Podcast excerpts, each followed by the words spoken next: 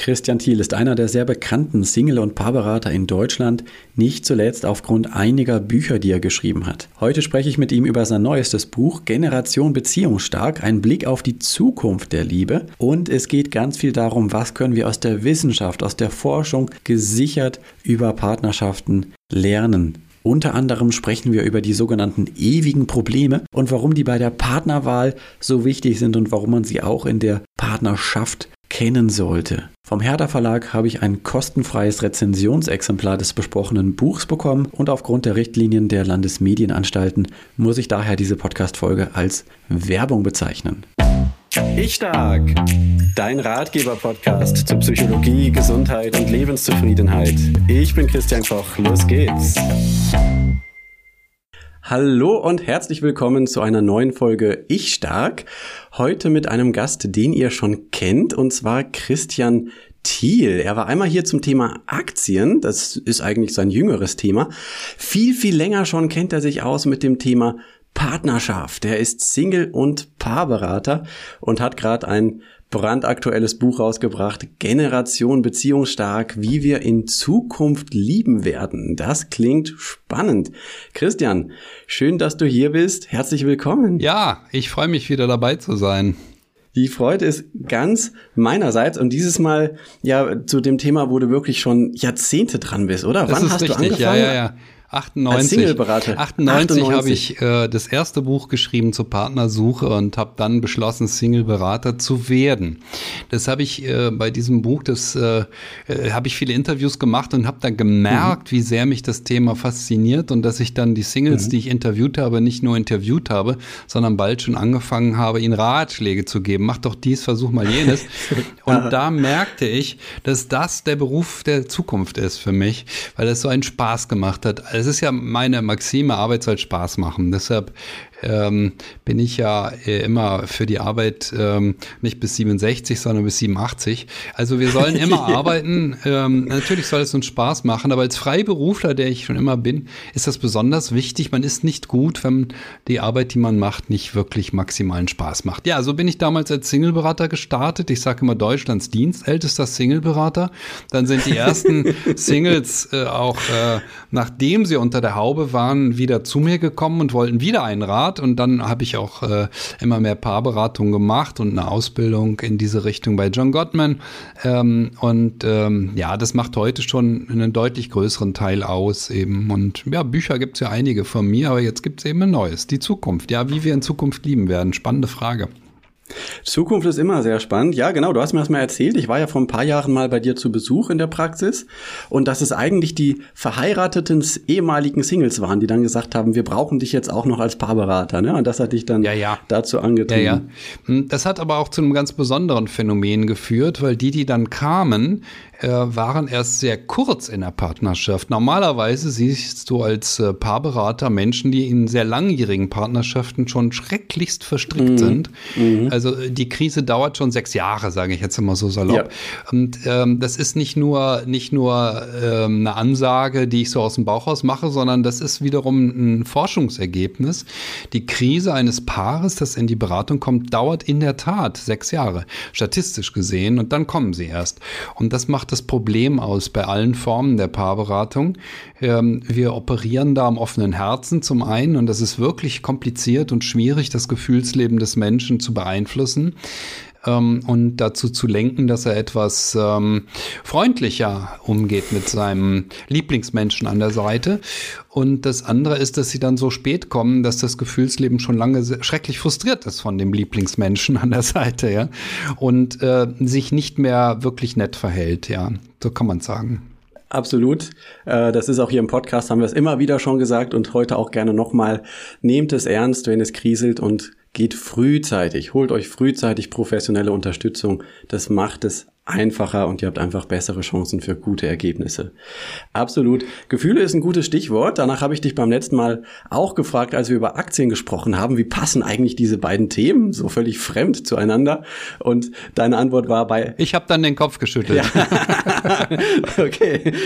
habe ich jetzt wieder gemacht. Aber du hast auch ein Zitat dafür, dass das schon passt. Du hast nämlich gesagt, bei Aktien geht es genau wie bei der Liebe immer um die Gefühle der Beteiligten.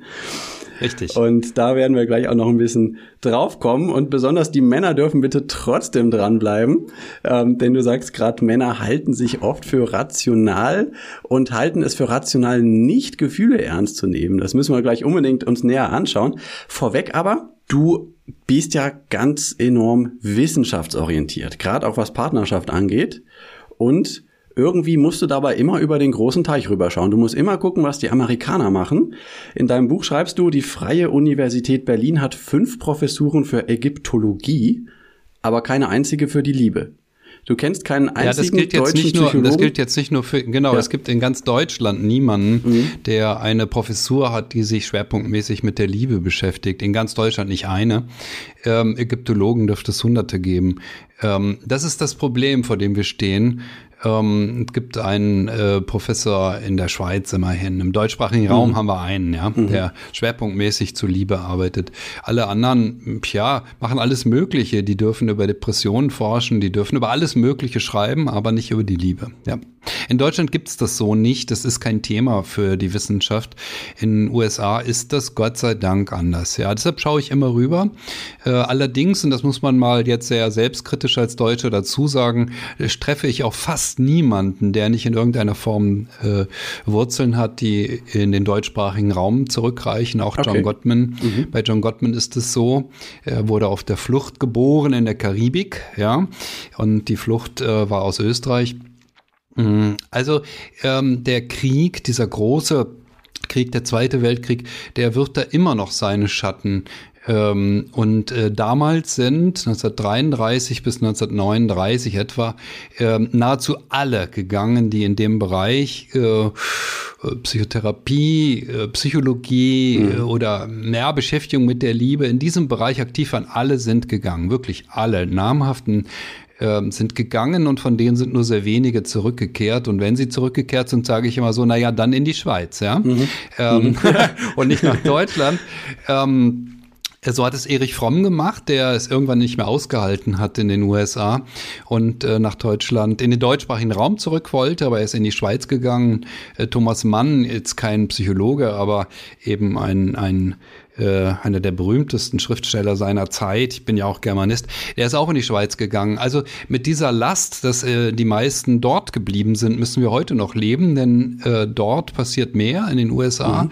Wissenschaftlich äh, ist es auf einem ganz anderen Niveau, was natürlich auch damit zu tun hat, dass sie sich leichter tun, Gelder zu generieren für äh, valide Forschung als bei uns. Also eine Volkswagen Stiftung würde bei uns nicht mal einen Antrag bearbeiten zum Thema Liebe, weil das ist kein Thema. Das, das macht man nicht nicht. Punkt. Mhm. Es gibt kein Geld, aus vorbei. Und Gar keine Diskussion. In den USA ist es Gott sei Dank anders.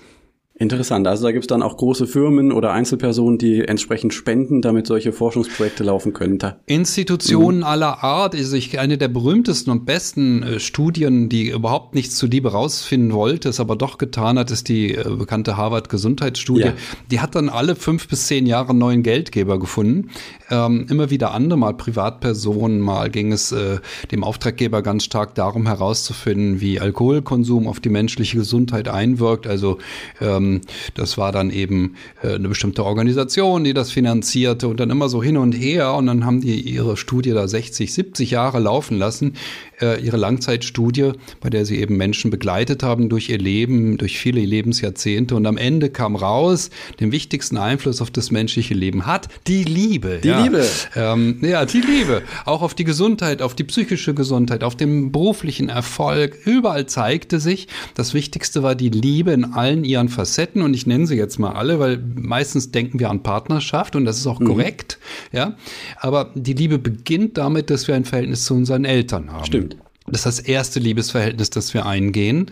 Ähm, und ähm, dann kommt äh, die Partnerschaft, dann kommen Freundschaften auch, oder man müsste eigentlich die Reihenfolge umdrehen. Erst kommen Freundschaften, auch in der Kindheit, Jugend gehen wir ja schon Freundschaften ein. Das sind auch Liebesverhältnisse, wenn auch etwas abgemilderter, moderater, ähm, nicht ganz so nah, wir wohnen oft nicht zusammen und so weiter. Und Sex haben wir auch nicht zusammen, üblicherweise, auch wenn es heute den Begriff Freundschaft Plus gibt. Das ist ein Missverständnis. Ja, Freundschaft ist wirklich Freundschaft. Mhm. So, dann kommt äh, die eigenen Partnerschaften und dann kommt das eigene Verhältnis zu den den Kindern. Also haben wir vier Bereiche äh, für die Liebe immerhin. Und ähm, wer in diesen Bereichen am äh, erfolgreichsten ist, das ist Stand der Forschung, wer da am meisten erreicht, der ist am glücklichsten, ähm, der ist auch beruflich erfolgreich, erfolgreicher als die anderen. Also die Liebe ist der entscheidende Punkt äh, für das menschliche Leben. Das ist Stand der Forschung und deshalb bin ich dann immer so, äh, wie soll ich sagen, herablassend ist es nicht, aber äh, so frustriert könnte man sagen von den Männern, die der Meinung sind, es sei rational, die Liebe zu ignorieren. Äh, das menschliche Leben wird von Gefühlen bestimmt und nicht von Diskussionen, was richtig und was falsch ist. Das ist ja auch ein Forschungsergebnis ne? von Terry Orbuch. Ich weiß gar nicht, ob ich das richtig ausspreche, wahrscheinlich nicht. Ich weiß das auch nicht. Auch da haben wir wieder einen wunderschönen deutschen Namen, ja. Ohrbuch. Ähm, die Kollegin ähm, hat auch deutsche Wurzeln, so wie die fast alle Kolleginnen und Kollegen äh, in den USA, mit denen ich persönlich wie soll ich sagen, äh, verbunden bin, mhm. auch über Facebook übrigens verbunden bin. Ich sehe dann immer, was sie machen und die sehen, was ich mache. Okay, toll. Bei John Gottman nicht, der, der hat die Zeit dazu nicht, aber bei Terry Orbuck ist es so. Ich sage immer Orbuck dazu, mhm. äh, es kann Orbuck heißen, auf amerikanisch, ich habe es noch nie rausgefunden. Irgendwie ja. wird sie heißen, ja, genau. Und sie hat ja, ja. auch herausgefunden, also in einer langfristigen Studie in den USA eben, denke ich, Männer sind anfällig für romantische Liebesklischees. Yes. Und das ist Quatsch. So ist also das, das, das, äh, damit kommen sie, damit stellen sie sich selbst eigentlich was in den Weg, wenn es um die Liebe geht. Naja, also äh, der Weg des Mannes zu Liebe ist dann der, er guckt einen Actionfilm. In jedem Actionfilm ist ein Prozent Liebe eingelassen. Alles, was in diesem ein Prozent stattfindet, glaubt er. Ja, also der Herr der Ringe, ja, alle drei Folgen, 700 Minuten, 7 Prozent, äh, 1 Prozent Liebe macht sieben Minuten. Ähm, und in diesen sieben Minuten passieren halt lauter Stereotype. Mhm. Und der mhm. Mann, unfähig oder unwillig, sich mit Gefühlen auseinanderzusetzen, glaubt alles, was in diesen sieben Minuten stattfindet. Ich finde es in der Beratung auch immer wieder, wenn jemand sehr krude Vorstellungen, sehr, sehr seltsame hat von der Liebe, mhm. dann frage ich ihn dann manchmal, sagen Sie mal, was haben Sie denn so in Ihrer Jugend für Filme geschaut? Und dann merkt man das äh, sehr schnell, woher Sie Ihre Vorstellungen von der Liebe generiert haben. Interessant. Äh, rational ist das alles nicht wirklich. Mhm. Also ähm, die Männer glauben dann eben an die Liebe auf den ersten Blick. Die glauben, wenn sie eine Frau sehen und sind wahnsinnig begeistert von ihr, dass das Liebe ist. Sie wissen nicht, dass das Erotik ist, dass es eine hohe erotische Anziehung ist. Sie wissen nicht, welche Gefühle da eine Rolle spielen. Weil sie von all diesen Gefühlen nichts wissen, glauben sie dann, das sei jetzt Liebe. Und äh, diese Frau sei jetzt die richtige. Man müsse nicht mehr prüfen, ob sie auch zu einem passt. Und so geraten Männer über zufällig häufig in sehr komplizierte Liebesgeschichten, mhm. die sie nicht handeln können. Gut, das passiert Frauen auch, aber Frauen gucken eben doch genauer hin gucken viel genauer hin und wissen auch, dass man prüfen muss. Also, und man sieht das Missverhältnis zwischen Männern und Frauen, was die Rationalität angeht, ähm, wenn man äh, sieht, wie viele Männer glauben daran, an die äh, Liebe auf den ersten Blick und wie viele Frauen oder noch genauer, wie viel Prozent aller Männer haben einer Frau schon beim ersten Date gesagt, ich liebe dich? Und das sind sieben Prozent der, ähm, der Männer äh, nach einer Studie. Sieben Prozent beim ersten Date sagen sie, ich liebe okay. dich. Und das haben aber nur ein Prozent der Frauen jemals in ihrem mhm. Leben getan. Mhm. Und dieses Verhältnis eins zu sieben ist ungefähr das Verhältnis zwischen den Geschlechtern, was die Rationalität angeht. Ähm, also die Frauen sind deutlich rationaler, sie verstehen die Gefühle, mhm. die da im Raum stehen und die Männer sind komplett irrational. Ähm, ja, das ist ein schönes Ergebnis der Forschung von Terry Orbuck, dass diese Irrationalität des Mannes, ähm, also zu, an Liebesstereotype der Kultur zu glauben, ihn ins Unglück führt. Und dass es eher Männer sind, die an so etwas glauben und Frauen eher nicht. Hm, das widerspricht den Vorstellungen unserer Kultur. In unserer Kultur gilt der Mann als rational und es gilt als rational, Gefühle zu negieren, die gibt es gar nicht.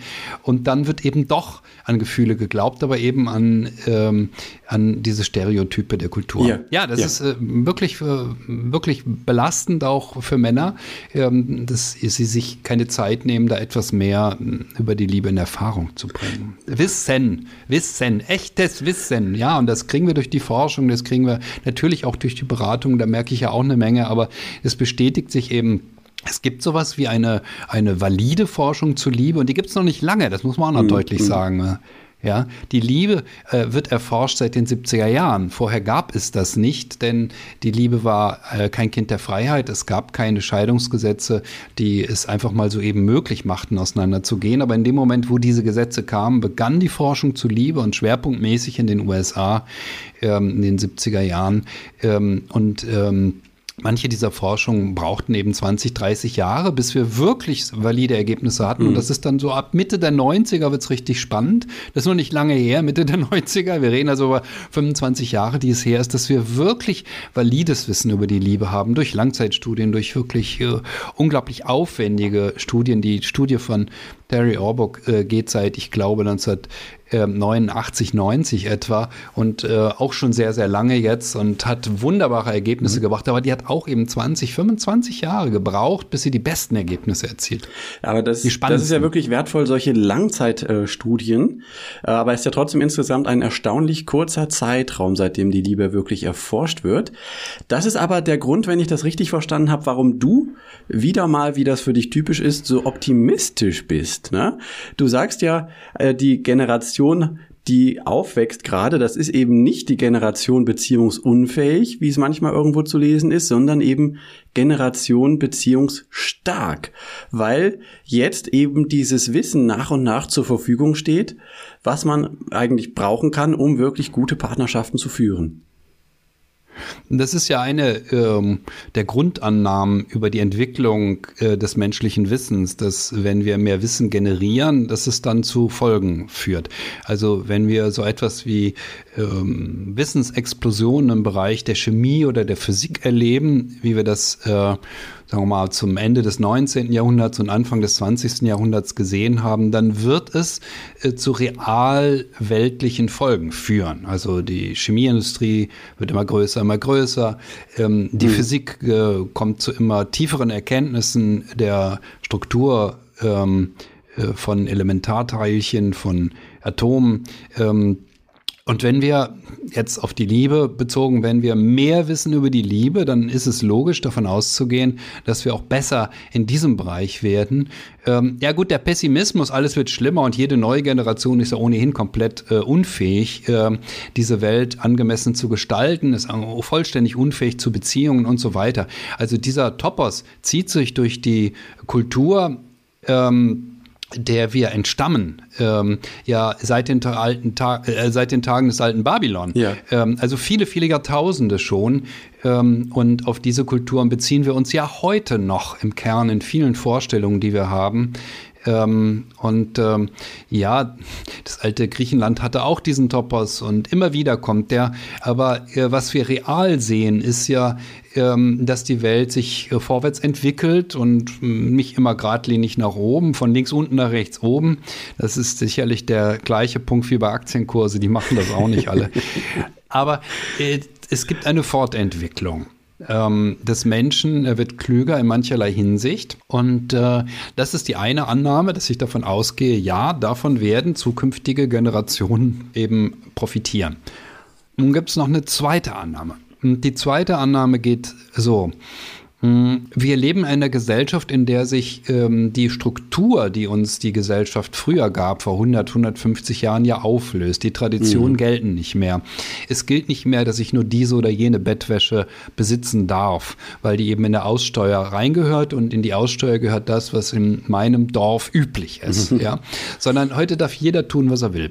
Und dieses, wir tun, was wir wollen und wir sind sehr flexibel. Wir arbeiten heute in Singapur, morgen in Hongkong und übermorgen vielleicht in Berlin. Diese Flexibilität führt dazu, dass wir irgendwo Halt suchen und Halt brauchen. Und deshalb äh, sind heute Partnerschaften ähm, äh, völlig anders strukturiert als früher. Wir suchen dort mehr Halt und wir wollen dort mehr Halt und wir wollen eine Beziehung auf Augenhöhe. Wir wollen keine ähm, äh, die meisten Männer suchen keinen Menschen, der einfach mal eben ähm, dafür sorgt, dass die Kinder großgezogen werden ja. und sie selber äh, flippen in der Welt herum. Das gibt es immer noch, in der Tat. Ähm, aber es nimmt eben ab und die meisten wollen eine echte Partnerschaft, bei der das Gegenüber ein echtes Gegenüber ist, auch im Gespräch, im alltäglichen Gespräch. Ja, das sind gravierende Änderungen und das alles führt zu der These, naja, Wir haben es zu tun mit einer Entwicklung der Liebe. Mehr auf Augenhöhe ist das eine, aber auch mehr füreinander da sein, das ist das andere. Wir werden viel mehr noch füreinander da sein als in der Vergangenheit und werden begreifen, dass die Liebe genau davon lebt, dass wir das tun. Deshalb hat sie Bestand. Wenn wir nicht füreinander da sind, hat sie keinen Bestand oder sie wird unglücklich oder beides. Erst unglücklich und dann mhm. hat sie keinen Bestand. Ja. Mhm. ja, das liegt ja nahe, dass das zusammenhängt. Das ist ja auch ein Ergebnis der Forschung, dass eben gerade solche Beziehungen auf Augenhöhe eben auch dann äh, eben besonderes hohe Partnerzufriedenheit eben ermöglichen und eben nicht äh, äh Beziehungen, wie es sie auch in manchen Gesellschaften ja nach wie vor gibt, wo einer das Sagen hat und die andere zu folgen hat. Das sind nach Stand der Forschung nicht die glücklichsten Partnerschaften. Was ja völlig logisch mhm. ist, oder? Ja. Na, also, weil derjenige, der unterlegen ist, muss sich ja immer irgendwie rächen. Und der muss immer sehr viel Energie aufbringen, auch für die Zumutungen, dass der andere eine Überlegenheit ausspielt. Hm, das muss man sich schon so vorstellen, dass das keine Freude ist für beide Seiten. Auch für den, der die Überlegenheit auslebt, der wird dafür einen Preis bezahlen. Dieser Preis, den zahlen wir meistens in der Sexualität. Mhm. Die Sexualität mhm. wird schlechter, mhm. wenn ähm, wenn die Begegnung nicht auf Augenhöhe ist, dann hat es Folgen in dem Bereich. Und es hat es deshalb, weil die Sexualität so schrecklich eng mit unserem Gefühlsleben zusammenhängt. Sie reagiert als erstes, lange bevor unser Verstand begreift, da ist was, läuft was schief, hat das Gefühlsleben das natürlich schon lange begriffen und an die Sexualität weitergemeldet. Das menschliche Gehirn ist eine interessante Schaltzentrale, ja. ja. Und manchmal unterhalten sich manche Teile nicht miteinander, weil sie historisch ja auch zu völlig verschiedenen Zeiten entstanden und gewachsen sind. Also der Teil unseres Gehirns, der die Gefühle steuert, den meisten Menschen ist nicht mal klar, dass unser Gehirn das tut. Die glauben, die Gefühle sitzen im Bauch oder sonst wo. Aber wir haben einen Teil im Gehirn, der das tut. Wir haben deshalb einen solchen Teil, weil wir Säugetiere sind. Alle Säugetiere kennen ihre ihre Mutter. Ihren Vater nicht zwingend, aber ihre Mutter. Mhm. Sie müssen einen guten Kontakt zu ihrer Mutter haben. Deshalb haben sie einen Teil des Gehirns, der die Gefühle steuert. Natürlich nicht nur die positiven, auch die ängstlichen ähm, Gefühle, die Affekte werden dort gesteuert. Ja, das muss man wissen. Und dieser Teil des Gehirns unterhält sich unheimlich ungern mit dem Verstand. Die beiden verstehen sich irgendwie nicht. ja. Und deshalb läuft dieser Weg ganz anders über den Körper meistens. Also das Gefühlsleben signalisiert, der, der signalisiert, ich will nicht mehr, ich will nicht mehr. Ja, und das lebt sich in der Sexualität aus. Und deshalb sieht man an der Sexualität Sexualität oft viel, viel mehr über eine Partnerschaft als an allem, was ein Paar einem erzählt, was es glaubt. Das ist ja alles zensiert und alles Verstand. Ähm, und äh, das Gefühlsleben zeigt sich in der Tat sehr, sehr stark im Bereich der Gefühle, äh, der, der Sexualität, Entschuldigung. Ja, ja. ja. Ähm, das kann man sich gut vorstellen. Kritik zum Beispiel, sagst du, ist da einer der größten Punkte, die dagegen sprechen. Wir müssen aber bei allem Optimismus auch über ein schwieriges Thema sprechen. Du hast eben schon das Wort Zumutungen in den Mund genommen. Ähm, Christian, ich möchte jetzt mit dir über Probleme sprechen. Äh, und zwar über. Nein, nein, das geht gar nicht. Nein, wir reden nicht über Probleme. Partnerschaften werden nicht dadurch geführt, dass man über Probleme spricht, sondern dass man äh, füreinander da ist. Äh, Probleme zu besprechen führt zu gar nichts. Das ist so ein moderner Mythos. Nein, aber vielleicht hattest du was ganz anderes jetzt mit mir vor. Ich weiß es nicht. Genau, hatte ich. Aber trotzdem, äh, wenn du gerade schon an der Stelle einhackst, dann komme ich mal mit deinem Lieblingssatz. Äh, es muss doch in einer Partnerschaft möglich sein, sich konstruktiv gegenseitig gegenseitig zu kritisieren, oder nicht? Nein, muss es nicht. Das ist ja schrecklich. Diese Kritiksucht, das ist auch was typisch, typisch Deutsches. Ja, man muss sich pausenlos kritisieren. Nein, das muss man in der Tat nicht. Hm, Menschen lieben es nicht, kritisiert zu werden. Sie hassen es regelrecht. Das Gefühlsleben hasst es, kritisiert zu werden. Mhm. Und es gibt dafür auch keine Notwendigkeit. Also nur weil ich in die Berge will und meine Frau an die See, muss ich sie nicht für ihren Wunsch kritisieren. Wenn ich sie kritisiere, leidet die Partnerschaft. Mhm. Ich muss den Wunsch meiner Frau achten und ich muss ihn verstehen. Ja, ich muss äh, auch überlegen, ob es eine Lösung gibt. Gibt es nicht vielleicht doch irgendwelche Gegenden der Welt, wo Berge und die See nah beieinander liegen? Das ist eine, es gibt da ganz einfache Lösungen für solche Fragen jetzt. Ich habe natürlich jetzt absichtlich eine einfache Frage genommen. Äh, La Gomera ist eine tolle Idee für ähm, Strand und Berge. Mhm. Aber diese Entgegensetzung, dem anderen zu erklären, er sei falsch, das ist ein Problem, ja. Kritik ist ein echtes Problem. Der andere ist nicht falsch, sondern er ist so, wie er ist. Er sieht die Dinge auch nicht falsch, sondern er sieht sie so, wie er sie sieht. Und wenn wir ihm erklären, äh, dass er falsch ist, dann ähm, entsteht ein Kampf, ein Grabenkrieg. ähm, zwischen zwei Menschen, die behaupten, dass sie sich lieben. Ja, mhm. leider. Mhm. Das kann eine Partnerschaft dann nur kaputt machen. Du fasst es ganz schön kurz äh, treffend zusammen. Zitat, Kritik macht alle Menschen schwierig, lassen Sie es. Lassen Sie es, ja. Absolut. Worauf ich vorhin hinaus wollte mit den Problemen, waren aber die ewigen Probleme. Die äh, das ist ja eine bestimmte Art von Problem und die ist irgendwie ganz schön wichtig dafür, ob ein Partner, ein potenzieller Partner zu mir passt. Erstmal, ne, das ist mal bei der Single-Beratung. Ja. Und dann ist sie auch ganz schön wichtig dafür, ob eine Partnerschaft gut laufen kann. Was sind denn diese ewigen Probleme und warum sind die so wichtig? Hm, es ist ein Konzept, das entstanden ist durch die lange Forschung von John Gottman, mhm. dass er äh, nach und nach bemerkt hat, dass Paare etwa zwei Drittel ihrer Zeit über Dinge diskutieren, über Probleme sprechen, die gar nicht lösbar sind. Nicht lösbar? Nee, unlösbar, also mhm. ewige Probleme. Also nur mal angenommen, ähm, meine Frau ist unpünktlich und das war sie auch schon immer. Nur mal angenommen, ja? ja. Also schon zum ersten Date kam sie eine Viertelstunde zu spät und heute kommt sie auf Festen meistens, sagen wir, eine Dreiviertelstunde zu spät. Das ist alles nicht wahr, meine Frau ist so nicht, aber hm, ich habe einen ganz guten Freund, dessen Frau so war. Sie ist leider schon verstorben. Mhm. Ähm, und äh, dieses Problem ist unlösbar, weil die ist so. Das ist Charakter. Der menschliche Charakter ist nicht beliebig veränderbar. Und ähm, sie ist so, weil sie aus einem sehr korrekten, ordentlichen Elternhaus kommt, das sie nicht geliebt hat, sondern eher äh, schwierig fand. Menschen äh, bilden ihren äh, Charakter ja auch aus, in Opposition manchmal zum eigenen Elternhaus. Mhm. Und jemand zu verändern, der so ist, ist ein schwieriges Unterfangen, um nicht zu sagen, es ist unmöglich. Wir müssen damit leben, ähm, dass jemand so ist, wie er ist. Und deshalb ist es so wichtig, dass wir, bis wir äh, uns näher treten, also körperlich näher treten, ähm, mehr wissen über den anderen, dass wir wissen, welche Nachteile er hat. Denn mhm. Unpünktlichkeit ist ein Nachteil. Wenn ich einen Wert darauf lege, pünktlich, dass der andere pünktlich kommt, weil ich mich sonst vielleicht nicht respektiert fühle, hm, dann ist es wichtig, dass ich, bevor ich mich verliebe, feststelle, oh, diese Frau kommt ja unpünktlich. Das hat sie ja auch gemacht in dem Beispiel. Ja, ja, ja. Sie kommt eine Viertelstunde schon zum ersten Date mhm. zu spät. Das ist immerhin ein Hinweis darauf, bei mir gibt es keine Pünktlichkeit, mhm. das kann ich nicht. Hm, und wenn er sich jetzt einlässt, dann äh, tut er es wissend, dass sie unpünktlich ist. Und das ist hilfreich. Mhm. Äh, was wir heute sehen, und das ist tatsächlich, ähm, da lasse ich kein gutes Haar an der heutigen Zeit, ähm, dass viel zu viele junge Leute, gerade so zwischen 20 und 30, die spülen sich weich, sage ich immer. Ne? So eine Art Weichspüler wird da benutzt. Und dann wird ein, ein äh, äh nicht reales äh, Selbst repräsentiert. Ah. Also es wird so getan, als mhm. sei man so und so und so und so. Mhm. Also wie muss ich denn beim Date auftreten, damit ich bei dieser Frau Erfolg habe? Mhm. Oder die Frauen, wie mhm. muss ich äh, auftreten, damit ich bei diesem Mann Erfolg habe? Und dann wird ein Mensch geschauspielert, der man nicht ist. So, das ist natürlich äh, äh, ein Rezept für das Desaster, klar. Ähm, denn dann entsteht die Enttäuschung. Was? So bist du. Irgendwann werden wir es ja merken, dass der andere anders ist. Ja, man schauspielert ja nicht 50 Jahre lang, ja unmöglich. Die mhm. meisten schaffen das nicht mal fünf Monate, aber fünf Monate ist noch so gerade zu schaffen mhm. für viele. Nach ein, zwei Jahren ist vorbei und dann ist eben auch die Partnerschaft oft vorbei mhm. oder der Beziehungsversuch, wie ich dann sage, weil es ja keine stabile Partnerschaft geworden ist. So, also wir wissen, dass es ewige Probleme gibt, ja, äh, weil wir nun mal so sind, wie wir alle sind und weil sich daran auch nichts ändern lässt, dass wir so sind, wie wir sind. Mm, und deshalb müssen wir ehrlich sein mhm. bei Verabredungen, bei Dates.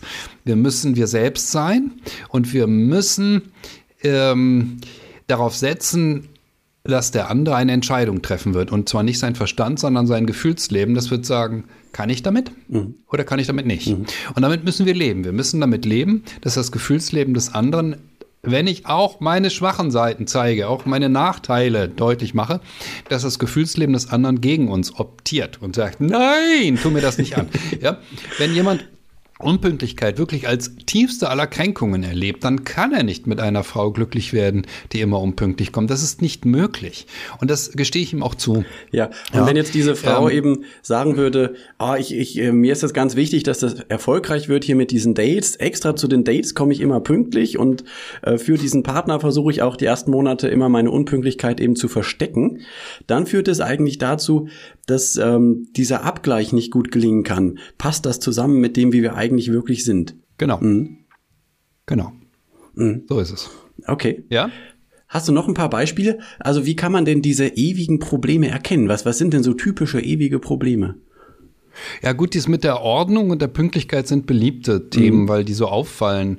Äh, und Ordnung und Pünktlichkeit hängt ja sehr oft zusammen. Ähm, Menschen, die äh, unpünktlich sind, sind sehr oft auch unordentlich.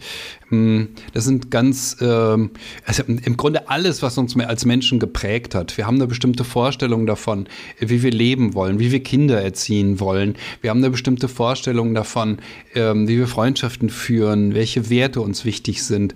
Hm, und äh, all diese Dinge sind nicht einfach so veränderbar. Der menschliche Charakter hat eben viele Facetten und vieles davon ist nicht, nicht ebenso änderbar. Und deshalb deshalb ist es so, also auch zum Beispiel beruflicher Erfolg. Wie wichtig ist mir das? Wie wichtig ist mir das? Will ich dafür alles opfern, dass ich äh, eine Karriere mache? Solche Menschen gibt es ja. Und es mhm. gibt andere, die sind sehr unambitioniert und auch ich weiß nicht, ist mir doch egal. Und ähm, das alles ist in Ordnung. Nur passen die eben nicht zusammen, die sehr ambitionierten und die unambitionierten. Ähm, und was auch nicht zusammenpasst, sind die langsamen und die schnellen. Ja, die schnellen, äh, die haben mit 24 ihren Abschluss in Harvard in der Tasche. äh, ja? ja, und die langsamen, ich gehöre zu den Langsamen. Die Langsamen, ich habe ja vorhin gesagt, was 1998 passiert ist, mhm. als ich mein erstes Buch geschrieben habe. Ja, da war ich aber auch schon 37, 38. Da habe ich mir ein neues berufliches Ziel gesetzt. Mhm. Meine Güte, wer macht das in dem Alter schon? Ich bin also ein Langsamer. Ich habe viel Zeit gebraucht fürs Studium, viel Zeit für die Jahre danach als äh, freier Journalist und dann bin ich Berater geworden. Auch da kommt immer wieder mal was Neues dazu. Und äh, ich nenne das die Meandern meandern, ja. Das geht dann mal so hier hin, mal so dahin und so. Ja. ja. und wer meandert, passt besser zu meandern. Mhm. Ähm, das ist ein ganz wichtiger Punkt in der Beratung. Also im Grunde sage ich ja den Singles auch, wählen Sie sich jemand, der Ihnen ähnlich ist. Das ist ganz wichtig akzeptieren Sie es, mhm. wenn jemand ganz anders ist, dass es vielleicht nicht passen könnte ähm, jemand wie ich passt nicht zu einer Frau, die mit 24 ihren Abschluss in Harvard gemacht hat. Ich kenne solche Frauen, in der Beratung lerne ich sie ja kennen.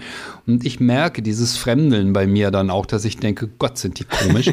Natürlich denke ich nicht nur das, ich denke auch, die sind nett und die brauchen einen passenden Partner, denke ich dann auch. Ja. ja?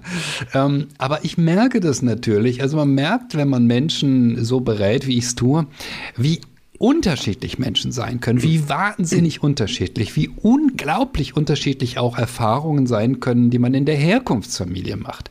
Manche Menschen wachsen auf und haben zu beiden Eltern schreckliche Verhältnisse. Es ist, es ist wirklich grauenvoll. Ja. Mama ist nicht ich nur ein Minus, sondern gleich zwei Minus und das Doppelminus mhm. zur Mama. Das male ich dann auch ins Schaubild, ja. Und Papa auch. Alles ist schrecklich. So wachsen die auf. So, und dann kommt die nächste Frau und die sagt, nein, also Mama war das Größte. Ein Plus, nein, mehr, Doppelplus. Mhm. Ja? Mhm. Und zum Papa auch. Also Menschen wachsen wirklich unglaublich unterschiedlich auf und entwickeln aus diesen diesem Aufwachsen eben auch ihre Annahmen über die Liebe. Denn ich habe es ja so betont, die, ähm, die Liebe zu den Eltern ist die erste Liebe, die wir haben, die wir eingehen, die erste Erfahrung mit der Liebe und das prägt uns dann, unseren Blick auf die Welt. Ich sage mal, man müsste mal ein Buch schreiben, das müsste heißen, wie wir werden, wer wir sind. Ähm, und wir ja. werden, wer wir sind, durch die Bindungserfahrung im Elternhaus, ähm, Bindung an die Mutter, Bindung an den Vater, Bindung der Eltern aneinander, das, was wir dort erleben und ähm, meistens etwa so zwischen dem vierten und sechsten Lebensjahr, aber manchmal gilt auch das, was später kommt. Wenn die Eltern sich scheiden lassen, wenn das Kind acht ist, die Mutter bekommt eine Krebserkrankung, wenn das Kind zehn ist, dann ändert sich auch noch mal eine Menge oft im Elternhaus und das ist auch wichtig. Aber es, die wichtigste Zeit, die uns prägt, ist etwa das vierte bis sechste Lebensjahr. Was wir dort erlebt haben, das speichern wir ab. Unser Gehirn ist da gnadenlos. Alle Erfahrungen werden abgespeichert und die Welt ist so, genau so, wie ich sie jetzt ähm, in meiner Kindheit erlebt habe. Und deshalb ähm, agieren wir später dann oft auch so.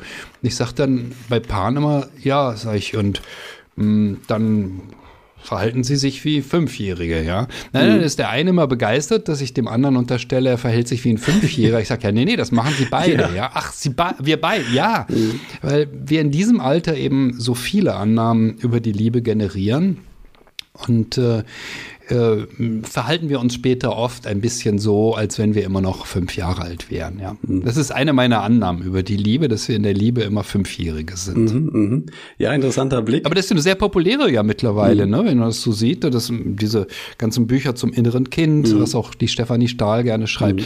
das arbeitet ja im Grunde mit diesem Modell. Wir haben so Fünfjährige in uns. Wenn uns das klar ist, dann sind wir glücklicher, als wenn uns das nicht klar ist, weil wir dann damit umgehen können. Genau, also gibt ja auch diesen Spruch, äh, die Kindheit ist äh, wie ein Eimer voll Soße, der einem über den Kopf gestülpt wird. Und was genau drin ist, sieht man oft erst später, aber es läuft das ganze Leben lang an einem runter. Ja. Ähm, okay. Also der Spruch, äh, genau, das Bild ist natürlich nicht ganz so schön. aber Nein, das klingt nicht schön. kann das auch sehr ja, bei manchen ist es auch kein, kein Eimer Soße, sondern es wirkt dann doch eher wie ein Eimer mit Jauche, ja. äh, was sie so an, an ihnen runterläuft ja. und was wirklich unangenehm ist. Es gibt sehr schlimme Elternhäuser, das merkt man in der ähm, Beratung ganz sehr und es ist auch sehr berührend, das mhm. zu sehen, wie Menschen dann später sich daraus befreien und trotzdem gute mhm. Liebesbeziehungen führen können. Denn das muss uns auch klar sein, dass wir eine gute Liebesbeziehung führen oder eine schlechte. Das hat nichts damit zu tun, wie unser Elternhaus war.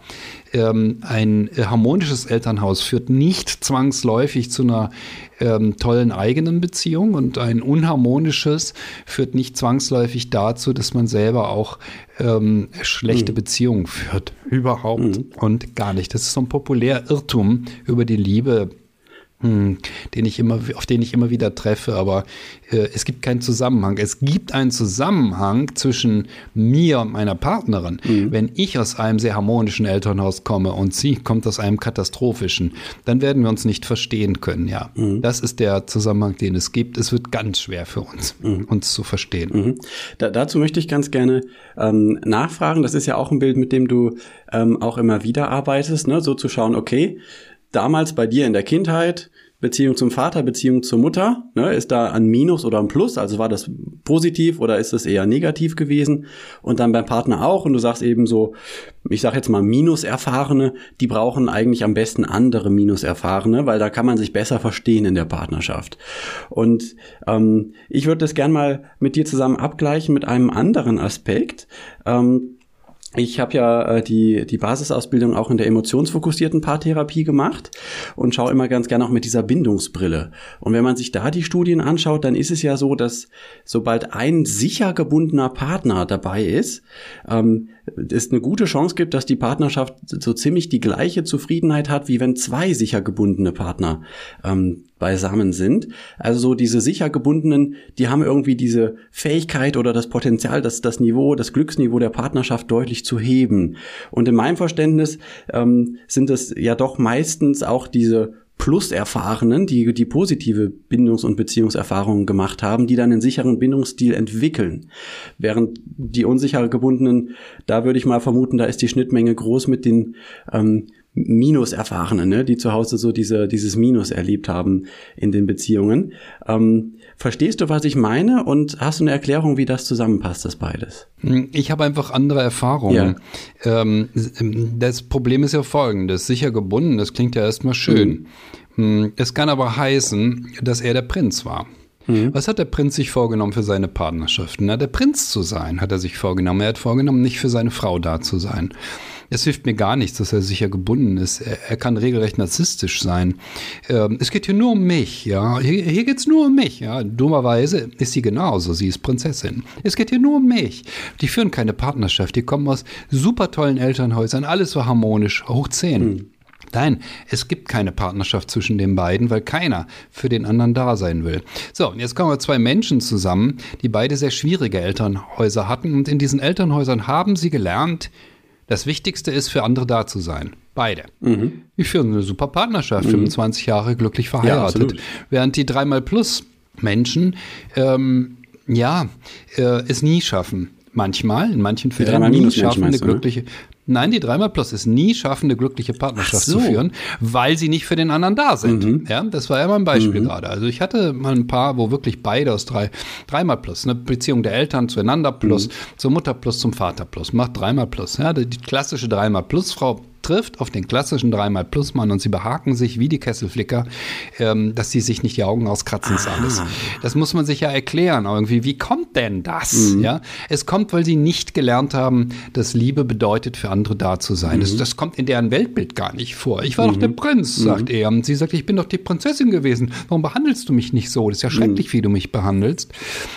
Deshalb bin ich da sehr vorsichtig, wenn es um so einfache Schemata geht. Auch das ist ein Schemata, was ich anwende mhm. mit dem Plus und dem Minus. Mhm. Das kann man auch abwandeln. Man kann Doppelplus machen, man kann Neutralzeichen nehmen, man kann beides nehmen. Das, die Beziehung zur Mutter kann Plus und Minus sein.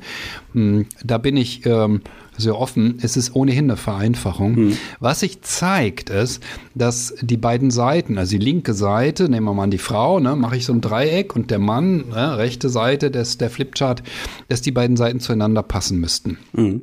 Damit es eine wirklich gute Partnerschaft wird, ja. Mm, und dass ähm, zu starke Gegensätze ähm, eine Beziehung immer in, in, in Krisen führen, manchmal aber auch ähm, dazu führen, dass sie eben keinen Bestand hat. Mhm. Ähm, Paare, die zu gegensätzlich sind, gehen meistens nach Wochen, nach Monaten schon auseinander, weil sie das merken. Die merken, nee, also das passt ja gar nicht. Das können die nicht erklären. Die haben auch kein Schaubild gemacht. Mhm. Das machen die ja nur bei mir in der Praxis. aber mh, wir müssen das sehr, sehr ernst nehmen.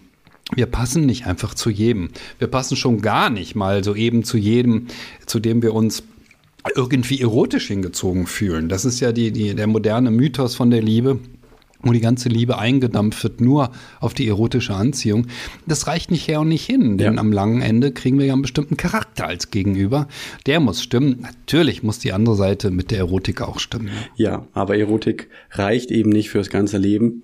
Dafür ist es zu wenig. Also ich nehme jetzt, ich habe dir sehr aufmerksam zugehört, ich nehme für mich daraus mit, dass dieses Minus-Plus-Schema und das Schema mit den Bindungstypen vielleicht doch nicht so gut zusammenpasst, wie ich dachte. Du hast den Beispiel, das Beispiel mit dem Narzissten, vielleicht aus dem dreimal Komma plus Elternhaus sogar. Ähm, beim Narzissten würde ich jetzt mal äh, vermuten, dass das in der Regel ähm, eben gar nicht der sichere Bindungsstil ist. Also sind das vielleicht doch einfach nochmal zwei ganz unterschiedliche Brillen und lässt sich das gar nicht so leicht verknüpfen, wie ich jetzt erstmal vermutet habe. Vielen Dank dir. Also das Gute ja. äh, an der emotionsfokussierten Paartherapie ist ja, ähm, das ist ja genau das, was ich auch mache. Ja, mhm. äh, es geht ja darum, und das machen andere Richtungen ja auch ähm, äh, viele aus der Gestalttherapie machen das auch und sagen, Momente mal, wie fühlen Sie sich denn gerade? Ja, ja? ja, also äh, nicht, nicht zu diskutieren, nicht zu sagen, was richtig und was falsch ist, sondern zu sagen, mh, hm, was ist denn das jetzt für ein Gefühl? Wie fühlen Sie sich, wenn er? Mhm. Wie fühlen Sie sich, wenn Sie? Also die Gefühle in den Vordergrund zu stellen und das merkt man in der Beratung, dass Paare das oft meiden. Mhm da diskutieren die halt irgendwas, im Zweifelsfall darum, wer den Hund ausführt. Und in Wahrheit geht es um was komplett anderes. Ähm, es geht um die Gefühle von ihr, sich nicht geachtet zu fühlen. Es geht um das Gefühl von ihm, dass er äh, den Eindruck hat, sie kümmert sich nicht genug um mich oder was auch immer. Es gibt da hunderte Möglichkeiten. Und über all das, was an Gefühlen da ist, reden die Beteiligten gar nicht miteinander. Und stattdessen diskutieren sie. Und da sind wir natürlich heute einen Schritt weiter. Ähm, wir wissen, dass Paarberatung, hm, gut, die emotionsfokussierte Paartherapie nennt es Therapie, ich nenne es immer Beratung, hm, ja, ich auch dass eigentlich. das ein Setting ist, dass das ein Setting ist, ähm, bei dem es gar nichts hilft zu sagen, was richtig und was falsch ist, weil es das in dem Sinne oft nicht gibt. Es gibt sicherlich Grundfehler, die Menschen in Beziehungen machen, ja. Hm, nur mh, im Kern müssen wir Menschen dazu bringen, dass sie äh, es schaffen, ihre Gefühle zu thematisieren, zu sagen, wie sie sich fühlen, wie es ihnen geht. Und wir müssen auf die Gefühle des anderen eingehen und nicht ähm, irgendwas anderes äh, ja, diskutieren, was unsere Bedürfnisse mhm. und Wünsche sind, sondern wir müssen gucken, was braucht der andere, ähm, welche Wünsche hat er, welche äh, Gefühle bewegen ihn. Das ist eigentlich der Kern der täglichen Begegnung. Hm, dass jedes Paar jeden Tag wissen muss, wie geht es dem anderen gefühlsmäßig. Wie fühlt sich mein, meine Partnerin, wie fühlt sich mein Partner? Mhm. Ähm, wenn wir die Gefühle des anderen kennen, rein das Kennen reicht ja schon. Wir müssen natürlich auch verstehen, äh, ja, das verstehe ich, dass dir das so nahe geht. Ja. Und ähm, im Zweifelsfall hm, müssen wir dann Kompromisse finden, wenn äh, die Gefühle des einen und die Gefühle der anderen zu sehr unterschiedlichen Sichtweisen führen oder zu sehr unterschiedlichen Bedürfnissen und Wünschen führen. Mhm. Genau, und gerade dann, wenn es eben kritisch wird, dann, wenn es auch mal unterschiedliche Meinungen gibt, vielleicht auch mal einen Streit oder bei diesen ewigen Problemen, ja, gerade da ähm, ist es dann besonders wichtig zu erleben, der andere äh, ist trotzdem für mich da, interessiert sich trotzdem für mich und meine Gefühle und wir verlieren uns nicht in so einem Klein-Klein von irgendwelchen ähm, kleinen Diskussionen. Ich möchte das nochmal unterstreichen. Du hast das eben gesagt. Zwei Drittel, laut John Gottman, zwei Drittel der Streitigkeiten von Paaren drehen sich um die ewigen Probleme. Das ist also eine reine Zeit- und Energieverschwendung. Das heißt, es lohnt sich einfach mal zu schauen von dem Ganzen, was wir so diskutieren, was davon sind möglicherweise solche ewigen Probleme und da einen anderen Blick drauf zu gewinnen. Denn ansonsten, also da, da macht man sich ja über die Jahre kaputt, wollte ich jetzt sagen. Auf jeden Fall ist es sehr anstrengend. Ja, Genau. Mhm. Zwei Drittel, hm, John Gottman hat es in Zeit gemessen, weil er Menschen ja beobachtet hat, ähm, ein ganzes Wochenende lang mit Kamera, Mikro ja. und allem. Äh, zwei Drittel der Zeit und ähm, ein Zweidrittel der Zeit für ewige Probleme draufgehen, dann ist eine Menge Zeit verschwunden, die dafür draufgehen könnte, dass wir dem anderen bestätigen, was wir an ihm schätzen, ja. was wir an ihm mögen. Ähm, da ist unsere Zeit besser investiert. Denn das bestärkt die Verbundenheit und führt dazu, dass wir leichter Lösungen finden. Ähm, auch für ewige Probleme gibt es eine Form der Lösung allerdings keine Form der Lösung, die wie ein Kompromiss aussieht. Mhm. Nicht, also jetzt äh, treffen wir uns mal in der Mitte, was die Pünktlichkeit angeht, sondern wir machen ja wirklich so etwas äh, to agree to disagree. Also wir einigen uns, dass wir da unterschiedliche Ansichten haben, mhm. was Pünktlichkeit angeht oder Ordnung. Und dann fragen wir uns, wie kann eine Lösung aussehen, bei der wir beide glücklicher sind als bisher? Ähm, Gibt es eine andere Form, damit umzugehen? Und ähm, das hat bei dem ähm, bei der Paartherapie-Schulung bei John Gottman die Julie Schwarz-Gottman, also die Frau von John Gottman, sehr schön vorgeführt, mhm. weil die haben dieses Problem auch mit der Ordnung. Die beiden. Sie okay. ist, ja, mhm. sie ist ordnungsliebend und er ist ein bisschen chaotisch. Mhm. Und sie sagt, wir machen das so. Zwei Wochen lang wird es in unserem Haus immer unordentlicher und unordentlicher und unordentlicher. Dann stelle ich mich ins Wohnzimmer, reiße die Arme nach oben und brülle ganz laut, ah! Dann wird aufgeräumt. Mhm. Und dann beginnt das Spiel von vorne. Das ist die Lösung, die die dafür gefunden haben, cool. dass er so unordentlicher ist und sie ist ordnungsliebend. Es gibt dafür keine, keine Lösung, die irgendwo geschrieben steht. Es ist das Wichtigste überhaupt, dass die beiden sich das nicht vorwerfen, sondern dass sie nach einem Weg suchen, wie sie damit gut umgehen können, dass sie unterschiedlich sind und das ist eben der Weg, den Sie gefunden haben. Ist kein Vorwurf, wenn äh, Julie Schwarz-Gottman äh, die Arme nach oben reißt, äh, sondern und brüllt, sondern es ist nur der Hinweis, so, jetzt muss was passieren. Und dann passiert eben was. Dann wird aufgeräumt, bis es ein bisschen mehr so aussieht, wie sie sich das vorstellt. Und dann ähm, nimmt das Ganze wieder seinen Lauf und wird wieder mehr so, wie er sich das vorstellt. Mhm, mh. Tolle, Tolle Geschichte. Also ja. ich bin immer wieder ja. fasziniert. Ähm, so einfach kann Partnerschaft sein. Mhm. Ähm, ich habe immer wieder Klientinnen, die wollen ihre Männer umerziehen mhm. und wollen, die, dass die ordentlicher werden und die sollen ihre Rechnungen äh, innerhalb von 24 Stunden bezahlen und nicht mhm. erst nach zwei Wochen begleichen mhm. und so weiter. Und ich sage, lassen Sie ihn doch. Mhm. Er darf doch so sein wie, nein, aber man muss, man muss. Ja, ja, Sie müssen, aber er doch nicht. Also dieses Übergriffige, dem anderen zu erklären, wie er zu sein hat, das führt zu Unglück in Partnerschaften, ja, ja, eindeutig. Ja, genau. Und wie alles hat das Grenzen. Ich hatte auch mal ein paar, da hat sie sich Sorgen gemacht, dass wieder vom Finanzamt das Konto gesperrt wird, weil er mit seiner Steuererklärung so spät dran war, ja. Das gibt's natürlich auch, dann wird schon schwierig für die Partnerschaft, aber wenn es nur darum geht, überweist er jetzt seine Rechnung sofort oder nach zwei Wochen, ähm, da darf man auf jeden Fall auf die Kritik verzichten. Auch in dem ja. Fall ist ja wichtig die Gefühle. Ja. Also wie fühlt sie sich, ja. wenn das Konto gesperrt genau. wird? Wie fühlt sie sich, äh, wenn er Dinge mhm. nicht äh, rechtzeitig macht? Wie geht es ihr damit? Mhm. Und hm, die entscheidende Frage ist ja, warum macht er das? Er wird ja seine Gründe haben. Das ist ja eine Oppositionshandlung. Mhm. Woher kommt die Opposition? Gegen wen richtet die sich eigentlich? Meistens richtet die sich gegen Autoritäten. Mhm. Aber wer ist denn in der Herkunftsfamilie dieses Mannes die Autorität gewesen? Mhm. War es die Mutter? War es der Vater und richtet sich seine Opposition also möglicherweise gegen einen Elternteil.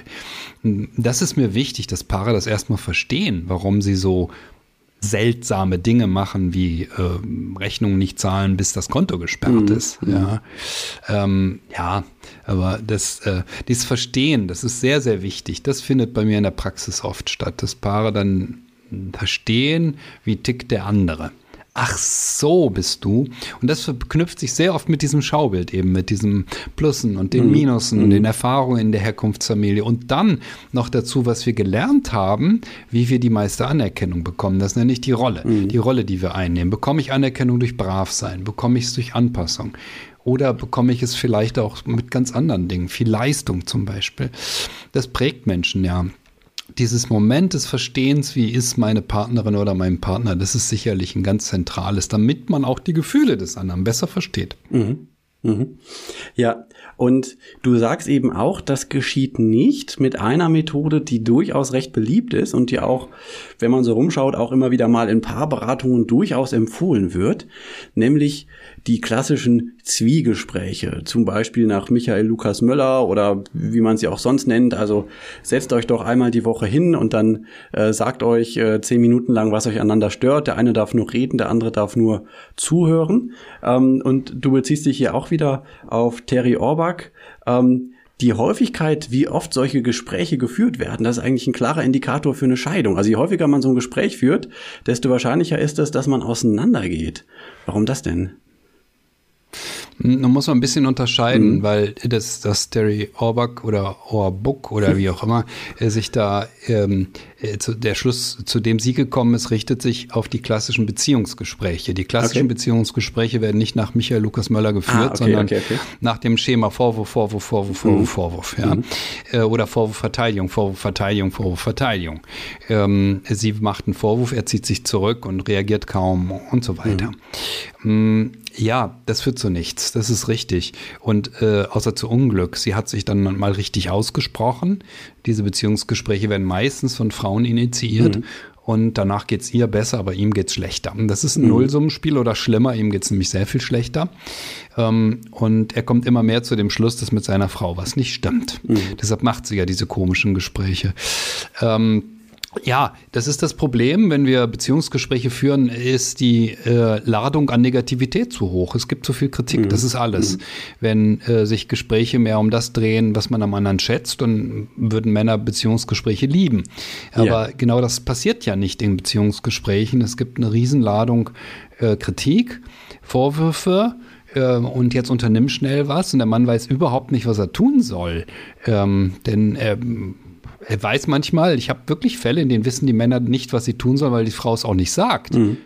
Sie, sie, erklärt ihm eine halbe Stunde lang, was für ein Idiot er ist und er hat wirklich nicht die leiseste Ahnung, was sie eigentlich von ihm will. Ja, wirklich, das gibt es ja, immer wieder. Ich muss dann auch mhm. Äh, fragen, fragen, fragen, bis ich herausfinde, ja, aber was wollen Sie denn, was er tut? Und dann kommt raus, dass sie es also 20 Jahre geschafft hat, ihm zu sagen, dass er ein Idiot ist, aber noch nie ihm gesagt hat, was sie eigentlich möchte, dass er tut. Mhm.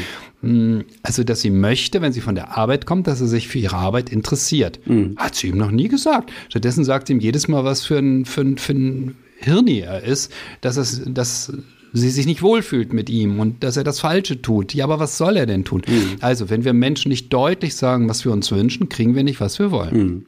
Das ist die Quintessenz. So, zu Michael Lukas Möller muss man sagen, der war natürlich sehr beliebt eine Zeit lang. Er ist ja schon lange verstorben mhm. und mir war klar, dass damit sein Modell äh, auch nach und nach abebben wird und kaum noch einer das machen wird. Es haben ohnehin nur die Durchpsychologisierten gemacht. Also wenn beide Therapie erfahren waren, dann haben sie nach diesem Modell miteinander geredet. Ja. Mhm. Dieses Modell hat den Vorteil, dass man sich zuhört, ja, und dass man nicht immer den anderen unterbricht, weil es geht immer hin und her und hin und her und jeder redet von sich, sollte von sich reden. Aber auch in diesem Modell können wir den anderen massiv angreifen, auch wenn wir über uns reden. Es macht mich so unglücklich, dass du, mhm. Mh, hm, es, es klingt wie ein Ich-Wortsatz, Ansatz, äh, aber ist es nicht. Ja. Es ist wieder ein Vorwurf. Also auch dieses Modell funktioniert nicht wirklich gut. Hm, der entscheidende, entscheidende Argument gegen Michael Lukas, Lukas Möller ist allerdings ein anderes, weil bei diesen teilnehmenden Beobachtungen von John Gottman, ähm, äh, die, die, diese Wochenenden, die Paare in seinem Love Lab verbracht haben, ja, ähm, hat sich doch tatsächlich herausgestellt, dass glückliche Paare so etwas grundsätzlich nie machen. Die machen was ganz anderes. Was machen die? Ja, das, mm, da sagt sie zum Beispiel, hey, guck mal dieses Schiff da. Und er sagt, ah ja, stimmt. Ja, mhm. weil es erinnert sie an ein Schiff, das sie im letzten Urlaub gesehen haben und er erkennt das, dass sie das so gemeint hat. Mhm. Also die verbinden sich äh, gemeinsame Erinnerungen, ähm, die äh, machen, wenn äh, es unterschiedliche Ansichten gibt, eher Rettungsversuche, also eher äh, Angebote an den anderen, des, Angebote des Verständnisses na, das kann ich ja auch verstehen, dass das für dich so schwierig war. Mhm. Also die gehen ganz anders miteinander um. Die haben keinen Stab, der immer hin und her geht, mhm. wie bei Michael Lukas Möller und dann redet mal der eine, mal der andere. Ähm, es ist ein, ein äh, Konzept, das funktioniert für Menschen, die sehr viel Therapieerfahrung haben, sehr viel Beratungserfahrung haben. Mhm. Und dann geht es manchmal, ähm, aber für normalen Menschen ist es vollständig undurchführbar, in meinen Augen. Mhm. Und deshalb hilft es nicht wirklich weiter. Mhm. Was wirklich weiterhilft, ist tatsächlich der Ansatz, ähm, äh, identifizieren Sie bitte Ihre Gefühle. Ja, das, mhm. das ist tatsächlich das, was John Gottman ja auch mhm. wieder und wieder mhm. macht und mhm. was äh, viele moderne Richtungen eben machen, sagen, Moment mal, wie haben Sie sich denn gefühlt? Und dann bei John Gottman kriegt, man, kriegt dann der Mann ne, erstmal so eine Riesenliste mit Gefühlen. Oh, I felt, Moment mal, ja, humiliated oder criticized und, und so weiter, ja. Mhm. Und die brauchen dann manchmal eine halbe Stunde, bis ihnen klar ist, wie sie sich in der Situation gefühlt mhm. haben. Ja, das sind die Dinge, die Paare zu, äh, vorwärts bringen. Aber äh, bei einem Konzept nach Michael Lukas Möller, jeder sagt, wie er sich, äh, was er denkt, ähm, würde dieser Mann nicht dahinter kommen, äh, dass er sehr komplexe Gefühle hatte in einer Situation, dass er sich angegriffen gefühlt hat und warum. Das können nur Menschen, die schon sehr reflektiert sind. Das wäre der, der, äh, das Argument von John Gottman äh, gegen Michael Lukas Möller, den er wahrscheinlich nicht mal kennt. Mhm. Ja, aber das wäre sein Argument dagegen, dass er sagt, das funktioniert nicht gut. Mhm. Ähm, das Entscheidende ist ja, jemand wie Michael Lukas Möller oder auch wie ich sieht nur Paare, die unglücklich sind. Mhm. John Gottman hatte aber zur Hälfte Paare, die sehr glücklich sind und äh, zur Hälfte Paare, die unglücklich sind. Das heißt, er konnte auch aus dem Umgang von glücklichen Paaren seine Schlüsse ziehen. Ich habe das jetzt äh, mhm. grob gemacht, ne? zwei Gruppen, aber das, so ist es natürlich nicht, sondern es gibt immer ein Kontinuum von, von Glück bis ja, zu Unglück, ja. also von ganz verschiedenen Abstufungen. Und äh, das ist der Vorteil von Forschung. Wenn wir in der Beratung sind, sehen wir nur die unglücklichen Paare. Das stimmt. Wir sehen nicht, was die Glücklichen derweil mhm. gerade machen. Mhm. Und das prägt unseren Blick. Hm, und kann uns auch missleiten, dass wir Dinge denken, die nicht stimmen. Und deshalb ist Forschung so wichtig. Hm, auch bei äh, Terry Orbuck äh, ist es ja so, dass da ähm, ganz verschiedene Paare, also man, äh, die hat ursprünglich Newlyweds, ne, also frisch Verheiratete untersuchen wollen, die ersten drei Jahre. Hm, die waren ja alle glücklich zu Anfang und dann entwickelt sich das Unglück. Und so konnte sie ähm, über Jahre und über Jahre und über Jahre beobachten, was machen die einen, was machen die anderen, welche Einstellungen haben die einen, welche die anderen. So, deshalb ist Forschung mhm. so etwa eine unglaubliche Bereicherung für das menschliche Leben ähm, und kann viel, viel mehr bringen als das, was wir, ähm, auch wenn wir noch so viele Beru Jahre Berufserfahrung haben, eben beitragen können als Beraterinnen und Berater. Mhm. Wenn es bei dir an der Praxis ein Paar klingeln würde und sagen würde, Herr Thiel, wir sind so glücklich zusammen, wir wollen Ihnen mal davon erzählen, Würdest du die reinlassen? Oh, das ist noch nie passiert. Natürlich würde ich die reinlassen, sagen, das ist ja spannend. Ja. Ähm, ähm, aber wenn die bei mir klingeln würden, dann würden die nur behaupten, sie seien glücklich und in Wahrheit haben sie ein Problem. ähm, sonst würden sie nicht klingeln. Ähm, glückliche Paare klingeln nie bei mir ja. ähm, und rufen nie an und äh, es rufen nur die an, die wirklich sehr große Probleme haben. Ja, ähm, aber es ist tatsächlich interessant zu sehen, wie Menschen es schaffen, bei denen es gut funktioniert. Mhm. Mich fasziniert das mhm. immer wieder. Wir sind zu sehr fasziniert von Liebesgeschichten, die schlecht ausgehen. Mhm. Und ähm, die Paare, die wirklich gut zusammen zurechtkommen, die geben eigentlich äh, viel schönere Hinweise darauf, mhm. wie es sein sollte. Mhm. Ja. Genau, du erwähnst ja auch ganz gern, ich mache das auch oft am Anfang der Beratung, wie du, äh, relativ früh auf das, äh, auf die Gottman-Konstante zum Beispiel einzugehen. Da haben wir hier im Podcast schon mal eine eigene Folge zugehabt. Ich glaube, Folge 24 war das, ne? Glückliche Paare, die sagen sich oder geben sich fünfmal so viele positive Signale wie negative. Vielleicht, um, um diesen ganzen Komplex ein bisschen abzurunden, vielleicht kannst du uns noch mal einen Hinweis geben. Ähm, die, die Schlussfolgerung aus dem Ganzen nicht kritisieren und so ist ja jetzt dann nicht, ähm, also niemals irgendwas zu sagen, was mir schwerfällt oder alles in mich reinzufressen oder so, ne? Sondern wie, äh, wie, wie kann man denn doch irgendwie vielleicht bisschen was ansprechen, was mir einfach wichtig ist in der Partnerschaft? Das ist zunächst einmal der entscheidende Punkt. Wer sich nicht einsetzt für seine Wünsche mhm. und für seine Bedürfnisse, wird unglücklich. Mhm. Und dann wird er anfangen zu kritisieren, ja. Mhm. Oder nörgeln. Die Frau nörgelt, der Mann geht immer mehr zur Arbeit und bleibt dort. Mhm. Der Klassiker. Hm, wir müssen uns einsetzen, aber wir müssen das höflich tun. Wir mhm. müssen sagen, was uns wichtig ist und warum wir etwas wollen. Hm, und ähm, wir dürfen dabei den anderen nicht angreifen. Das ist das Entscheidende. Der ähm, Ehekrieg oder der Grabenkrieg zwischen Paaren entsteht, weil wir den anderen, die andere angreifen, massiv angreifen. Und deshalb werden Paare so unglücklich miteinander, weil das erhöht ja immer nur die Minussäule mhm. und nicht die Plussäule, mhm. von der John Gottman spricht. Mhm. Das heißt also gerade auch, was wir heute besprochen haben, das Wissen um die ewigen Probleme zum Beispiel und da offen miteinander drüber reden zu können, macht es viel einfacher. Ne? Wenn wir nochmal die Gottmans nehmen mit ihrer Ordnung und Unordnung, andere Variante wäre ja auch, dass sie vielleicht zu ihm sagt, ähm, du, mir ist das ganz wichtig, einen Ort zu haben, äh, äh, und zwar am liebsten das Wohnzimmer, wo ich mich viel aufhalte, einen Ort, so eine Insel der Ordnung. Glaubst du, du könntest das vielleicht für mich schaffen, dass dieses eine Zimmer ordentlich sein kann? Wäre ja auch noch eine Variante. Wahrscheinlich würde er das hinkriegen und wenn die Beziehung zwischen beiden gut ist, ähm, ne, dann können sie offen sagen, okay, wir sind einfach unterschiedlich, einer ist ordentlicher, der andere weniger ordentlich und äh, das wäre vielleicht so ein Weg, äh, wie wir beide einfach gut äh, unsere Bedürfnisse erfüllt bekommen. So machen das meine Frau und ich. Ah, tatsächlich? Aha. Ja, ja. Okay, das wusste ich nicht. Ich habe eine Insel der Unordnung. ich sitze, sitze jetzt hier in meinem Arbeitszimmer. Das ist die Insel der Unordnung. Hm, es geht, ist auch nicht schrecklich, aber es ist deutlich unordentlicher als sonst in der Wohnung.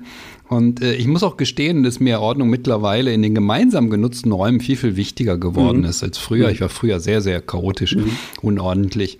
Ähm, sicherlich ein Oppositionsverhalten, das sich gegen meine Eltern richtet. Gar keine Frage, dass das so ist. Aber mh, hm, solche Dinge sind eben nicht rational, sondern sind Teil unseres Gefühlslebens. Muss, dessen müssen wir uns immer bewusst sein. Mhm. Und wir müssen uns bewusst sein, wenn wir den anderen angreifen, dass wir seine Gefühle angreifen. Wir greifen nicht einfach an, dass er gerne ordentlich oder unordentlich ist, sondern wir greifen einen Teil seines Gefühlslebens an und das wird sich dafür bitter rächen. Mhm.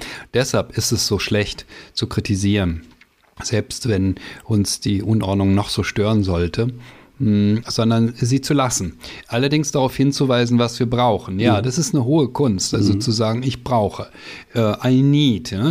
Die Engländer ja diesen schönen, ne? die Needs mhm. des mhm. Menschen, die Bedürfnisse. Im Deutschen klingt das zu sehr nach Bedürftigkeit ähm, und macht es ein bisschen schwerer. Im Englischen klingt das einfacher mit dem I need und die Needs eines Menschen.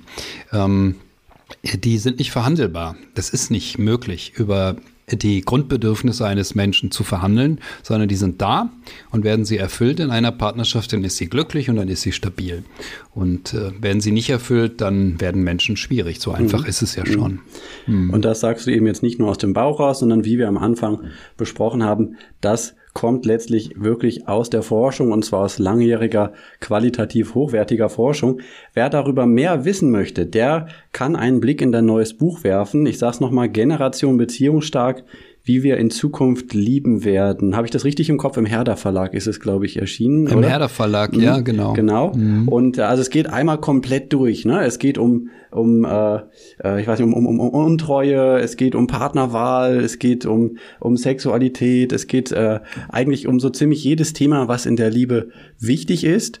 Und du beschreibst, äh, äh, einerseits diese Forschungsergebnisse, andererseits gibt's immer wieder so Beispiele, Interviews, die du geführt hast mit Menschen, die so etwas erlebt hat, haben und wie man das von dir kennt. Es ist einfach äh, sehr verständlich geschrieben und angenehm zu lesen mit einer Prise Humor. Also insofern von meiner Seite Empfehlung für dieses Buch. Ähm, hast ja, von meiner auch, also unbedingt. ist ein tolles Buch geworden. Obwohl ich ja ehrlich sein muss, dass ich äh, sehr egoistisch bin beim Schreiben. Ich schreibe Bücher, weil ich sie schreiben will, mhm. ähm, weil mir das Spaß macht, weil es mir Freude macht und weil ich auf diese Weise sehr viel erfahre über die Welt. Mhm. mhm. Also mich eines Themas vergewissern kann. Und das Thema Zukunft ist ja sehr spannend. Was wird denn mhm. da jetzt kommen? Kommt da äh, immer schlimmere Partnerschaften, wie ja manche sagen? ach, die, das wird ja immer, alles wird ja immer unverbindlicher. Das erlebe ich überhaupt nicht in der Beratung. Die Menschen werden nicht unverbindlicher, sondern der Wunsch nach Verbindlichkeit wird immer größer. Ähm, er vertagt sich ein bisschen eben aus den 20er Jahren, wo Menschen sich äh, früher gebunden haben. Also die 20er Jahre des Menschen hat es sich vertagt in die 30er. Die binden sich heute in, zum größten Teil in den 30er Jahren, in denen sie leben, also zwischen dem 30. und 40. Lebensjahr. Aber dieser tiefe, tiefe Wunsch nach Bindung, der ist zu spüren. Und wenn wir davon ausgehen, dass wir klüger geworden sind, ja, dann haben wir eine Chance, dass Beziehungen deutlich stärker, also bindungsstärker werden und äh, auch länger halten. Äh, das hängt ja nicht immer zusammen.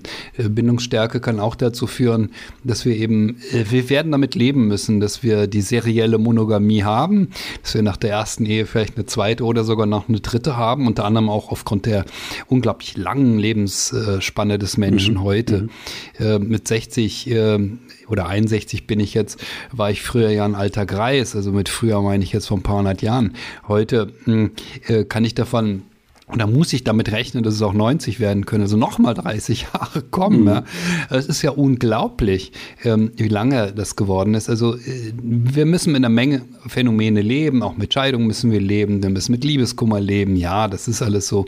Aber wir haben die Chance auf eine auf stärkere Bindungen, auf zufriedenstellendere Partnerschaften und auf eine viel, viel schönere, lebendigere Sexualität, als vergangene Generationen sie hatten. Das ist doch mal eine tolle Nachricht, finde ich immer.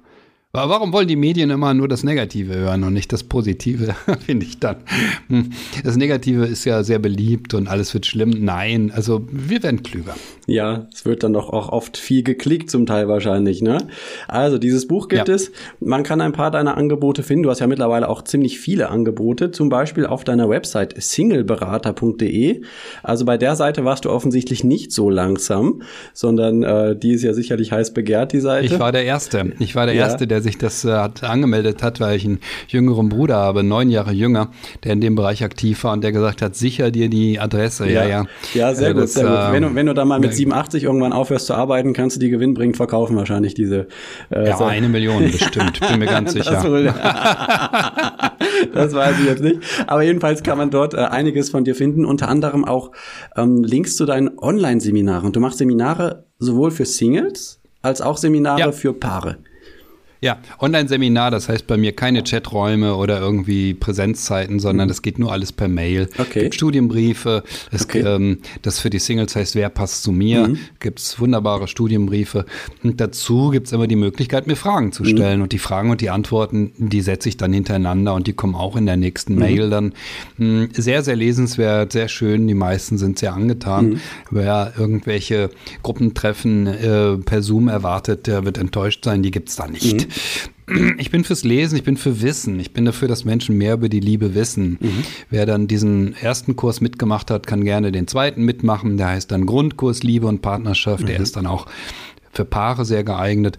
Und zudem gibt es immer noch einen Aufbaukurs, der steht nicht auf meinen Seiten, weil der wird nur denen angeboten, die den Grundkurs gemacht haben.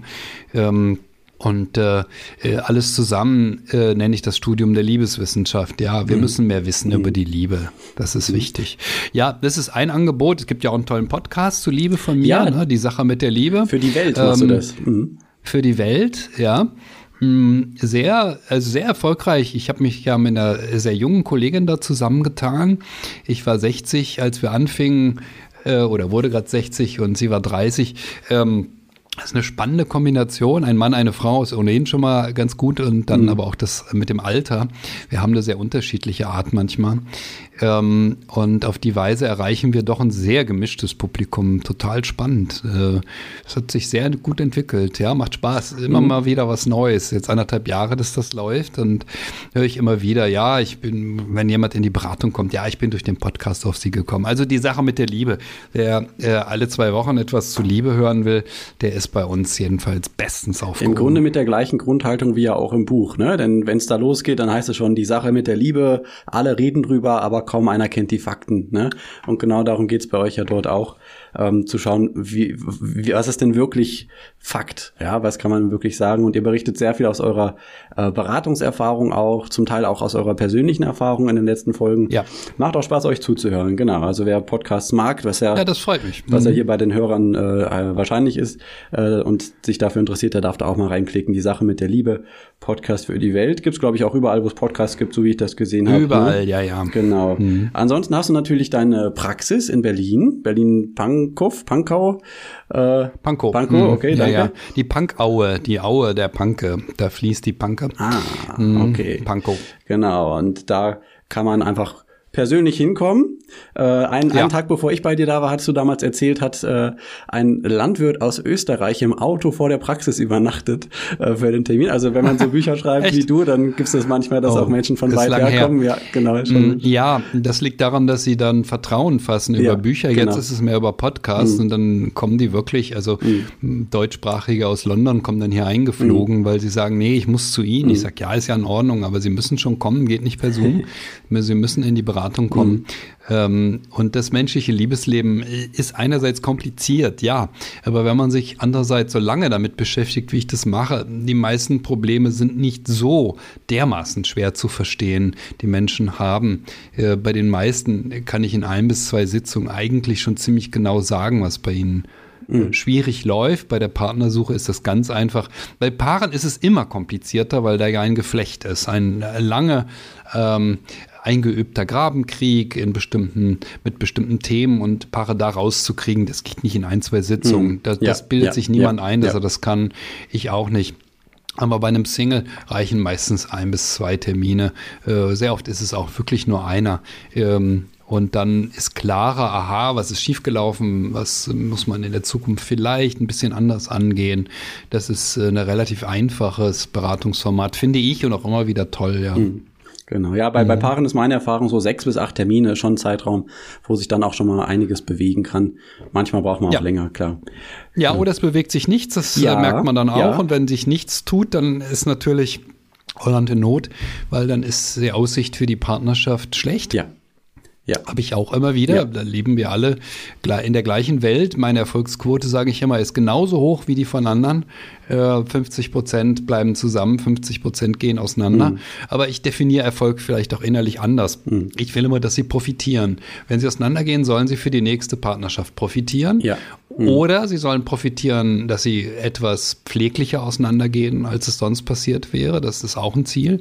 Mm, das ist ein häufiges Ziel in der Beratung, weil man doch bei vielen Paaren schnell merkt, äh, da ist nichts zu machen oder wenig zu machen.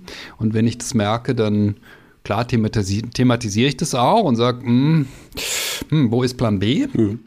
Ja, äh, wenn nach äh, drei, vier Monaten Beratung die Beziehung nicht besser, sondern sogar noch schlechter geworden ist, dann ist auch mir klar, okay, wahrscheinlich bin ich nur in die sogenannte Vortrennungsphase geraten.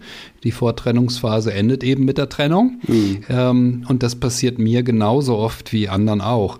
Mein Vorteil als Berater ist, dass die Menschen, die zu mir kommen, wirklich zu mir passen, weil sie eben ein Buch gelesen ja. haben von mir und haben mich testen können. Ja ist das der richtige? Oder sie haben eben ähm, den Podcast gehört und haben festgestellt, ja, das ist der richtige mhm. für mich.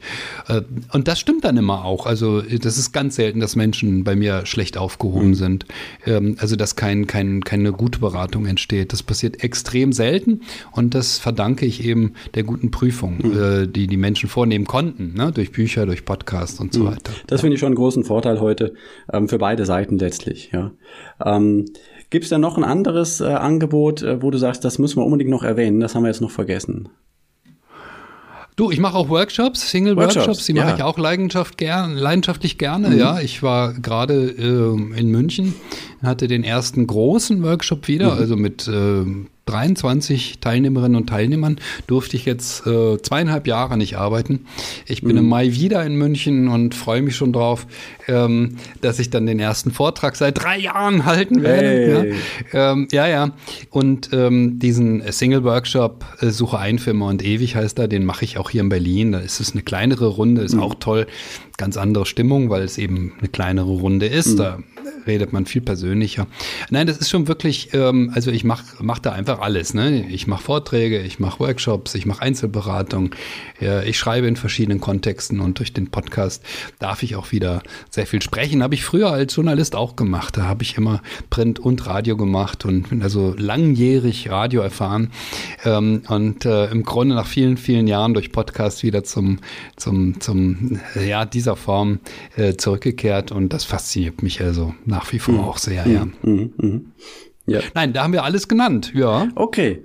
Wunderbar. Ja, wow, da haben wir wirklich äh, einige sehr, sehr wichtige Themen heute mal äh, dargestellt, auch mit einer Perspektive aus der Forschung und aus der Erfahrung.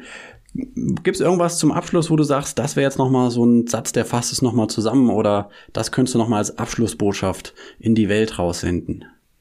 Oh nee, also das ist ja jetzt, wie soll man das jetzt in einem Satz bündeln? Ja, geht fast nicht. Ne? Ähm, ne? äh, müsste man fast äh, diesen alten Slogan der Bildzeitung nehmen, seid nett zueinander.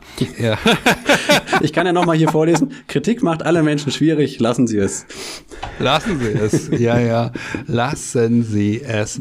Aber treten Sie für Ihre Wünsche und Bedürfnisse durchaus ein, ja. ja. Das muss ich auch immer wieder Menschen sagen. Mhm. Ähm, die sind so gut für diese Welt und dann wundern sie sich, dass sie eines Tages, was weiß weiß ich, fremdgehen, mhm. äh, ungehalten werden oder sonst was. Mhm. Treten Sie bitte für das ein, was Ihnen wichtig ist. Das ist keine, kein Gegensatz zu Liebe, sondern es erhält die Liebe. Ja, das ist doch eine wunderbare Abschlussbotschaft, Christian. Gerne. Haben wir es geschafft. ja. Also vielen, vielen Dank dir und ähm, ja. Ja, es war mir wieder eine Freude. Ganz meinerseits. Dann mach's gut. Ciao. Ja, bis dahin. Tschüss. Ich stark. Die Vorschau.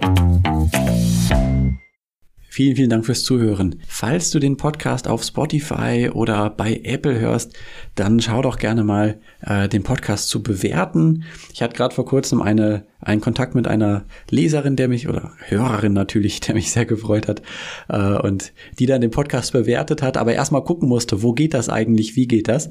Wenn du dir diesen kleinen Moment nimmst, dann bin ich dir dafür sehr dankbar, denn das hilft, dass der Algorithmus sieht, dieser Podcast ist so beliebt und dass er ihn auch anderen vorschlägt. Also dafür vielen, vielen Dank. In den nächsten Wochen gibt's hier wieder einige spannende Themen. Unter anderem spreche ich mit der Sportmedizinerin Ursula Manunzio über die Herzgesundheit. Mega wichtiges Thema. Einige sehr spannende Erkenntnisse auch in dem Gespräch, das ich schon geführt habe. Noch nicht geführt habe ich das Gespräch mit Silke Weinig, Coach aus der Schweiz. Manche kennen sie noch von der dritten Folge hier im Podcast. Da ging es um den Umgang mit schwierigen Menschen. Dieses Mal sprechen wir über ihr neues Buch Einsamkeit überwinden und Freunde finden. Außerdem eine ganze Reihe weiterer Themen rund um Psychologie und Gesundheit für euch in Vorbereitung. Freut euch drauf. Ich tue es auf jeden Fall. Ich danke euch fürs Zuhören, wünsche euch eine gute Zeit. Bis dann. Ciao, ciao.